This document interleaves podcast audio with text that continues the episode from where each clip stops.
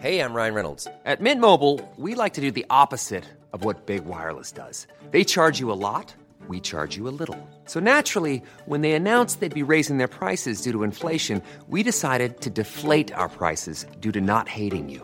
That's right. We're cutting the price of Mint Unlimited from $30 a month to just $15 a month. Give it a try at mintmobile.com slash switch. $45 upfront for three months plus taxes and fees. Promo rate for new customers for limited time. Unlimited more than 40 gigabytes per month. Slows. Full terms at mintmobile.com. Emmanuel Macron s'engage à négocier avec les partenaires sociaux la réforme des retraites s'il était réélu. Le président candidat assure que la pénibilité dans le calcul de l'âge de départ sera pris en compte. Emmanuel Macron souhaite également atteindre le plein emploi et mettre en place une justice plus rapide. De son côté, Marine Le Pen détaille son projet en matière de politique étrangère. La candidate du Rassemblement national veut réconcilier l'OTAN et la Russie une fois la guerre en Ukraine terminée. Ce mercredi, sa deuxième conférence de presse a été interrompue par des militants qui lui reprochent sa proximité passée avec le président Poutine. Séquence à suivre. Au 49e jour de guerre, Moscou accuse les forces ukrainiennes d'avoir visé des cibles à l'intérieur du territoire russe. Le Kremlin menace de bombarder les centres de commandement à Kiev. À Kiev, où ce mercredi, les présidents baltes et polonais se sont rendus. Le président polonais estime que ce n'est pas une guerre, mais du terrorisme. Et puis, au procès des attentats du 13 novembre, Salah Abdeslam dit avoir renoncé à se faire exploser. Il assure qu'une fois entré dans un bar du 18e arrondissement, il a renoncé non pas par peur, mais par humanité. Le récit avec Noémie Schulz.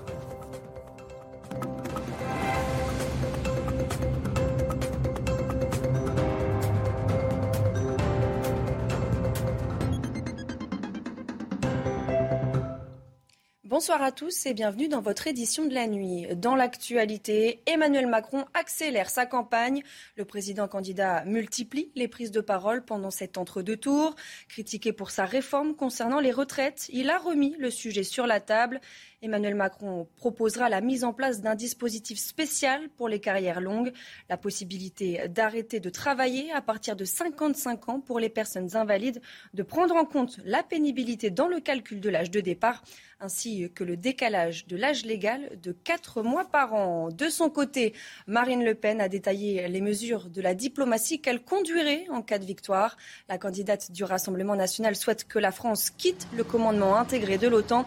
Si elle était élue à l'Élysée, Marine Le Pen s'engage également à opérer un rapprochement stratégique entre l'OTAN et la Russie une fois la guerre terminée en Ukraine. Je vous propose de l'écouter. Dès que la guerre russo-ukrainienne sera achevée et aura été réglée par un traité de paix, je me prononcerai en faveur de la mise en œuvre d'un rapprochement stratégique entre l'OTAN et la Russie, comme cela avait été naguère envisagé. C'est l'intérêt de la France et de l'Europe, mais aussi, je crois, des États-Unis, qui n'ont, même dans l'hypothèse d'une réticence de Washington à envisager une Europe de Lisbonne à Vladivostok, aucun intérêt à voir émerger une étroite union sino-russe. Sa deuxième conférence de presse de l'entre-deux tours a été euh, perturbée par des militants du collectif Ibiza. Après avoir brandi une photo de Vladimir Poutine et Marine Le Pen dans un cœur, une jeune activiste a été euh, traînée au sol puis exfiltrée. Regardez.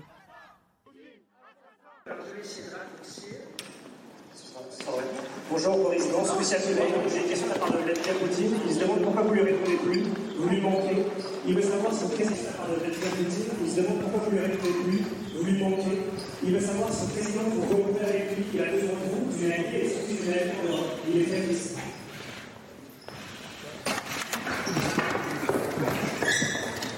Marine Le Pen, qui est accusée par ses adversaires d'avoir longtemps entretenu de bonnes relations avec le président russe Vladimir Poutine, les militants du collectif Ibiza avaient à cœur de les dénoncer. Écoutez. On a voulu juste rappeler que fait, Marine Le Pen présidente, eh ben, ce serait pas du tout la même position par rapport à l'Ukraine, ce serait pas du tout la même position par rapport à la Russie. Et là, dans cet entre-deux tours, on a un peu l'impression qu'on croit que Macron ou Le Pen, c'est la même chose, que c'est euh, soit l'ultralibéralisme, soit le racisme. En fait, non, avec Le Pen, on aura l'ultralibéralisme et le racisme. On dénonce la complaisance de Marine Le Pen euh, contre Vladimir Poutine, contre la guerre, le fait qu'elle a toujours été son amie. En 2017, elle a dit qu'elle était alignée avec Poutine sur la question de, sur la question de l'Ukraine. Et aujourd'hui, elle ment explicitement pour, se, pour se faire élire, mais le lendemain de l'élection, on peut être sûr qu'elle conclura une, alliance avec Poutine et donc que toute la solidarité européenne, le peu de solidarité européenne qui a été gagné sur, ces, derniers, sur ces dernières semaines, et eh ben, il serait évanoui du jour au lendemain. Au 49e jour de guerre, l'armée russe menace de frapper des centres de commandement à Kiev. Moscou accuse l'Ukraine de tentatives de sabotage et de tir des forces ukrainiennes sur le territoire de la Fédération de Russie. Le porte-parole du ministère de la Défense russe précise que jusqu'à présent, l'armée a évité de bombarder le centre de la capitale ukrainienne. À Kiev, justement, où se sont rendus les présidents baltes et polonais, les dirigeants sont allés à Boutcha et Borodianka, accompagnés de Volodymyr Zelensky. Ces deux villes à proximité de la capitale ont particulièrement souffert de l'occupation des troupes russes. Le président polonais estime que les méthodes enfreignent toutes les règles de la guerre. André Duda parle de terrorisme. Écoutez. Ce n'est pas une guerre, c'est du terrorisme. Si quelqu'un envoie des avions et des soldats pour bombarder des zones résidentielles et tuer des civils, ce n'est pas la guerre. C'est de la cruauté, du banditisme, du terrorisme. Volodymyr Zelensky s'est dit déçu par l'attitude d'Emmanuel Macron. Le président ukrainien reproche à son homologue français de ne pas avoir repris le terme génocide pour qualifier l'invasion de l'Ukraine. Le terme a été euh, finalement employé par le président Joe Biden ce mardi. Pour sa part, le procureur de la Cour pénale internationale a qualifié l'Ukraine de scène de crime. Déclaration du Britannique Karim Khan en visite ce mercredi à Boutcha, euh, lui aussi. Depuis lundi, euh, des gendarmes français sont également sur place afin d'assister leurs homologues ukrainiens dans leurs investigations. Le récit signé Sébastien Bendotti. Les corps sont extraits d'une fosse commune de Boutcha près de Kiev. Une opération délicate menée sous le regard de 16 gendarmes de l'Institut de recherche criminelle de la Gendarmerie nationale et en présence de la procureure générale. Aujourd'hui, vous avez tous été témoins de l'extraction de trois corps d'une famille. Des témoins ont raconté qu'il s'agissait d'une femme et de ses deux enfants. On ne sait pas qui ils sont. C'est la mission de ces experts français, avec l'appui de deux médecins légistes, identifier les victimes et déterminer les causes de la mort, alors que les corps ont été enterrés à la hâte pendant l'occupation russe. Quand le nombre de morts devenait trop élevé, il était important de les enterrer. Nous n'avons pas pu aller au cimetière parce qu'ils tiraient sur les voitures. Le 10 mars, le gouvernement local nous a contactés et nous a demandé si cela nous dérangerait d'enterrer temporairement des gens ici. Ce travail minutieux des gendarmes français, en accord avec les autorités ukrainiennes, permettra de contribuer à l'enquête de la Cour pénale internationale sur les crimes de guerre commis en Ukraine. Et dans le sud-est de l'Ukraine, au moins 20 000 personnes ont été tuées à Mariupol depuis le début de la guerre, selon les autorités ukrainiennes. Sur place, les derniers soldats ukrainiens se sont barricadés dans des souterrains. Ils conduisent une résistance désespérée. Le point sur la situation avec Geoffrey Defebvre. Ces dernières heures à Mariupol, les soldats ukrainiens ne tenaient plus que la zone industrielle d'Azovstal. Les forces russes ont intensifié leur offensive dans cette ville stratégique pour relier le Donbass à la Crimée. Selon Igor Konachenkov, le porte-parole du ministère de la Défense russe, la Russie aurait obtenu la reddition de militaires ukrainiens. Dans la ville de Mariupol, dans la zone de l'usine métallurgique Illich, à la suite d'opérations offensives réussies des forces armées russes et des unités de la milice de la République populaire de Donetsk, 1026 militaires ukrainiens de la 36e brigade marine ont volontairement déposé les armes et se sont rendus.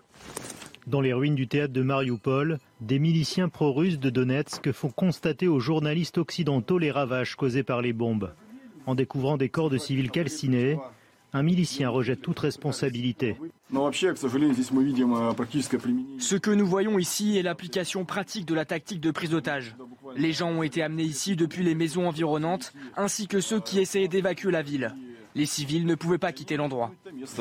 Assiégé depuis plus de 40 jours, plus de 20 000 personnes seraient mortes à Mariupol, selon les autorités régionales du sud-est de l'Ukraine.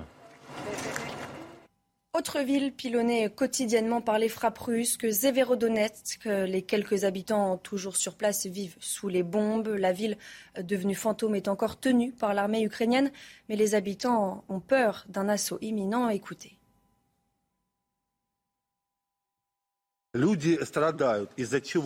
Pourquoi les gens doivent-ils souffrir? Parce que les politiciens divisent Dieu sait quoi? C'est pour ça que des innocents doivent souffrir? Quand cela va-t-il s'arrêter? C'est un désastre. Toutes les 10 ou 15 minutes, bam, bam. Je vis au septième étage d'un immeuble de 9 étages. Imaginez juste bam d'un côté, bam de l'autre. Et ensuite, vous pensez au fait que le toit pourrait tomber et vous tuer. L'évacuation des civils de plus en plus difficile. Actuellement, un cessez-le-feu à des fins humanitaires n'est pas possible. C'est ce que déclare le secrétaire général de l'ONU, Antonio Guterres. C'était pourtant l'objectif qu'il avait confié récemment à l'un de ses adjoints envoyés à Moscou. Je vous propose de l'écouter. Un cessez-le-feu général ne semble pas possible à l'heure actuelle. Mais il y a beaucoup de choses qui peuvent être faites pour garantir l'évacuation des civils des zones de combat. Dans le reste de l'actualité, le tireur présumé du métro de New York arrêté et inculpé. Les autorités annoncent qu'il sera poursuivi pour attaque terroriste. Mardi, 23 personnes ont été blessées, dont 10 par balle. Les précisions depuis New York avec notre correspondante Elisabeth Guedel. C'est la fin d'une cavale de plus de 24 heures pour Frank James. Après une vaste chasse à l'homme avec la diffusion de sa photo partout dans la ville et des messages d'appel à témoins envoyés sur les smartphones de tous les New-Yorkais, eh bien, le suspect a été arrêté dans la rue, dans un quartier de Manhattan, à East Village, sans résistance. On l'a eu, s'est félicité à plusieurs reprises le maire de New York lors d'une conférence de presse. Frank James avait laissé beaucoup d'indices derrière lui, un van qu'il avait loué pour venir à New York. Les clés ont été retrouvées dans le métro. Il les avait abandonnées abandonné euh, dans sa fuite avec entre autres des cartes bancaires et son arme à feu. Les enquêteurs ont pu donc tout de suite avoir son identité. Ils ont retrouvé sur Internet des centaines de vidéos qu'il avait euh, postées sur sa chaîne YouTube. On peut y voir un homme euh, très en colère, perturbé mentalement. Il accusait notamment le maire de New York de ne pas l'avoir aidé pour ses problèmes mentaux. Il avait également un casier judiciaire très fourni, hein, des dizaines d'arrestations dans plusieurs États, notamment ici à New York. Frank James est aujourd'hui aujourd'hui sous les verrous. Il risque la prison à vie pour avoir semé la terreur dans les transports publics et blessé plus d'une vingtaine de personnes, dont 10 par balle. Dans l'enquête sur la mort de Jérémy Cohen, deux jeunes hommes sont en garde à vue depuis mardi après-midi. Jérémy Cohen avait été mortellement percuté par un tramway mi-février après avoir été violenté. On fait le point avec Mario Bazac. Oui, il s'agit de deux hommes âgés de 23 et 27 ans. Ils se sont rendus d'eux-mêmes au service d'enquête hier en début d'après-midi. Ils ont été immédiatement placés en garde à vue et leur garde à vue a été prolongée de 24 heures supplémentaires. Une garde à vue dans le cadre de l'enquête ouverte par le parquet de Bobigny après le décès de Jérémy Cohen. Une enquête ouverte pour violence volontaire en réunion ayant entraîné la mort. Alors pour l'heure, rien n'a fuité concernant l'éventuel rôle de ces deux hommes euh, dans le drame. On ne sait pas pourquoi ils se sont euh, présentés au service euh, de police. On ne sait pas ce qu'ils ont à dire, ni s'ils ont des choses à se reprocher. Dans cette affaire, les enquêteurs, ils s'orientent vers l'hypothèse selon laquelle Jérémy Cohen, il aurait voulu fuir, il aurait tenté d'échapper à ses agresseurs avant d'être percuté par ce tramway. Il tente d'en savoir plus sur les circonstances exactes du drame. Il tente aussi de savoir euh, si cette agression de Jérémy Cohen, qui était euh, de confession juive, aurait pu être motivée euh, par un mobile antisémite. Lors de sa dernière prise de parole, le procureur de Bobigny affirmait que rien ne permettait de le dire. Je cite, il ne ressort pas des témoignages que l'agression ait été commise pour des motifs discriminatoires et il avait décidé de lancer un appel à témoins. Les aveux de Salah Abdeslam au procès des attentats du 13 novembre. Le dernier membre encore vivant des commandos a pris la parole pour affirmer avoir renoncé à se faire exploser. Salah Abdeslam dit avoir renoncé non pas par peur, mais par humanité. Le récit de Noémie Schulz. Il aura fallu attendre le 111e jour du procès pour que Salah Abdeslam donne sa version de la soirée du 13 novembre. Monsieur le Président, j'ai décidé de m'exprimer car c'est la dernière fois que j'aurai l'occasion de le faire. Salah Abdeslam qui affirme qu'il ignorait tout des cibles, des autres cibles prévues pour le soir des attentats. Il ne savait pas pour le Bataclan, il ne savait pas pour les terrasses. Moi, je vais vers la cible euh, qui m'a été euh, fixée, un café du 18e arrondissement. Il ne se souvient pas du nom, pas du lieu précis. Je commande une boisson, je regarde les autour de moi. Il y a des jeunes, des très jeunes. Les gens dansent, rigolent. C'est là que j'ai compris que je n'allais pas le faire. J'ai renoncé non pas par peur, mais par humanité. Une prise de parole qui n'a pas convaincu le président de l'association 13-11-15. Encore une fois, il sait que le 18e sont dans les, est dans les revendications, il l'a déjà entendu à l'audience, euh, et donc ça, il est obligé de dire quelque chose sur le 18e. En revanche, euh, tout ce qu'il nous dit dessus, euh, sur le bar, qu'il est incapable de s'en souvenir, que le bar c'est un endroit où on danse dès 21h, tout ça, il n'y a rien de précis. Et en fait, il n'y a jamais rien de précis euh, autre que ce qu'il a déjà entendu à l'audience et dont il sait que c'est dans le dossier. Salah Abdeslam a aussi raconté comment il avait euh, désamorcé la ceinture explosive qu'il avait ensuite cachée pour éviter que quelqu'un euh, tombe dessus. Il sera à nouveau interrogé demain. Il devra répondre aux questions des avocats de la partie civile et des procureurs antiterroristes. La première éolienne du parc en mer de Saint-Nazaire, en Loire-Atlantique, a été installée euh, ce mardi. Elle devrait produire ses premiers kilowatts d'électricité d'ici à la fin du mois.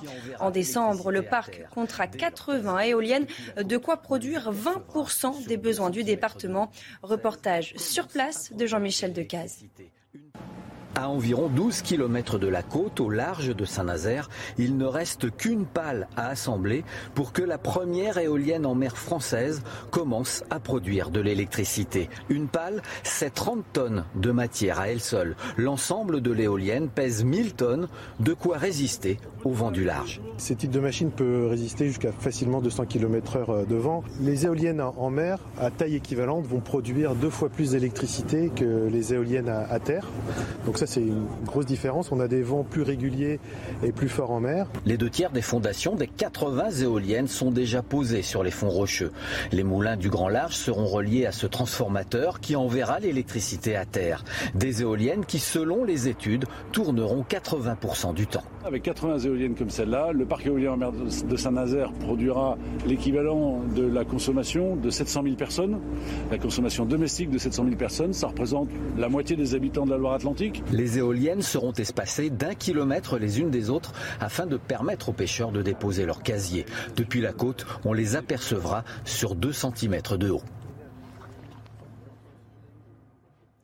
Et puis la disparition d'un monument du théâtre et du cinéma français. Le comédien Michel Bouquet est décédé ce mercredi à l'âge de 96 ans. L'acteur avait obtenu plusieurs récompenses dans sa carrière. Retour sur sa vie avec Viviane Hervier. Février 2014, Michel Bouquet est en lice pour la troisième fois de sa carrière pour le César du meilleur acteur dans Renoir. Fabrice Lucchini est nommé lui aussi. Il y a Michel Bouquet cette année. Quel est un des cinq couillons qui va valoir Michel Bouquet? Celui qui va monter prendre son César, la seule chose qu'il va faire, c'est de dire voilà, il y a le plus grand acteur français en ce moment, c'est Michel Bouquet. Amis, chez les Renoirs, on se refuse à broyer du noir. Ce qu'on peut se dire, c'est que pourvu que je ressemble un petit peu, pourvu que je ne fasse pas tâche, je veux dire, dans la vision que les gens se font de Renoir. Monsieur, je suis un jeune député de l'Assemblée. Être le plus juste dans l'interprétation d'un personnage, une obsession pour Michel Bouquet. Il a fait ses classes au Conservatoire d'art dramatique de Paris en 1943. Il a tout juste 18 ans, en compagnie d'un certain Gérard Philippe. Michel Bouquet va enchaîner les plus grands rôles du répertoire classique, de Molière avec l'avare ou le malade imaginaire, à Samuel Beckett. Pour ses prestations au théâtre, il recevra trois Molières, dont un en 2014 pour l'ensemble de sa carrière. Mais le cinéma aussi va s'intéresser à lui. Il tourne entre autres pour François Truffaut. Claude Chabrol fera appel à lui à six reprises. Qu'est-ce que vous voulez que je vous dise? Tout. Les récompenses viendront sur le tard. Il a 76 ans quand il reçoit le César du meilleur acteur masculin pour Comment j'ai tué mon père. Quatre ans plus tard, il gagne à nouveau la récompense en interprétant le rôle de François Mitterrand dans Le Promeneur du Champ de Mars. Je suis le dernier des grands présidents. Après moi, il n'y aura plus que des financiers et des et on commence ce journal des sports avec du football. Les derniers quarts de finale retour se disputer ce mercredi. Et Manchester City a décroché son billet pour le dernier carré aux dépens de l'Atlético de Madrid. Les Sky Blues, vainqueurs 1-0 à l'aller, ont eu très peur jusque dans les derniers instants. Les champions d'Angleterre ont pu compter sur un grand Ederson face aux assauts madrilènes en seconde période. Match nul 0-0, mais les hommes de Pep Guardiola s'en contentent. Je vous propose d'écouter le défenseur des Citizens, Émeric Laporte. On savait que ça allait être un match euh, difficile. Euh, ils ont l'habitude de ce genre de, match. Euh, Après, le plus important pour nous était de passer à, la prochaine, à la suivante phase. Et c'est ce qu'on a réussi à faire ce soir. Je pense que même si en deuxième mi-temps on a eu un peu plus de difficultés, le plus important, comme, je l'ai dit, c'était de, passer, même si le jeu n'a pas été notre plus beau jeu qu'on ait pratiqué dans cette compétition. Manchester City qui rencontrera en demi-finale l'autre club de Madrid, le Real de Karim Benzema. Beaucoup plus de buts dans l'autre match de la soirée qui a vu Liverpool valider son ticket pour les demi-finales. Les Reds qui s'étaient imposés à Lisbonne 3-1 ont concédé le nul sur leur pelouse face à Benfica. Konaté et Roberto Firmino, par deux fois, ont marqué côté anglais contre des buts de Ramos. Yarechuk, Nunez pour les Lisboètes. Score final 3 buts partout. Liverpool jouera sa place en finale contre la surprise Villarreal, tombeur de la Juventus et du Bayern Munich. Cycliste maintenant avec l'image du jour sur la flèche Brabanson, la chute de Julien Alaphilippe provoquée par une voiture de sa propre équipe. Le double champion du monde a été contraint à l'abandon à une semaine des classiques ardennaises, l'un de ses objectifs. La victoire est revenue à l'américain Manu Sheffield, sa première chez les pros à seulement 19 ans. Les deux Français complètent le podium. Déjà malheureux sur l'Amstel dimanche, Benoît Cosnefroy termine une nouvelle fois deuxième devant Warren Barguil.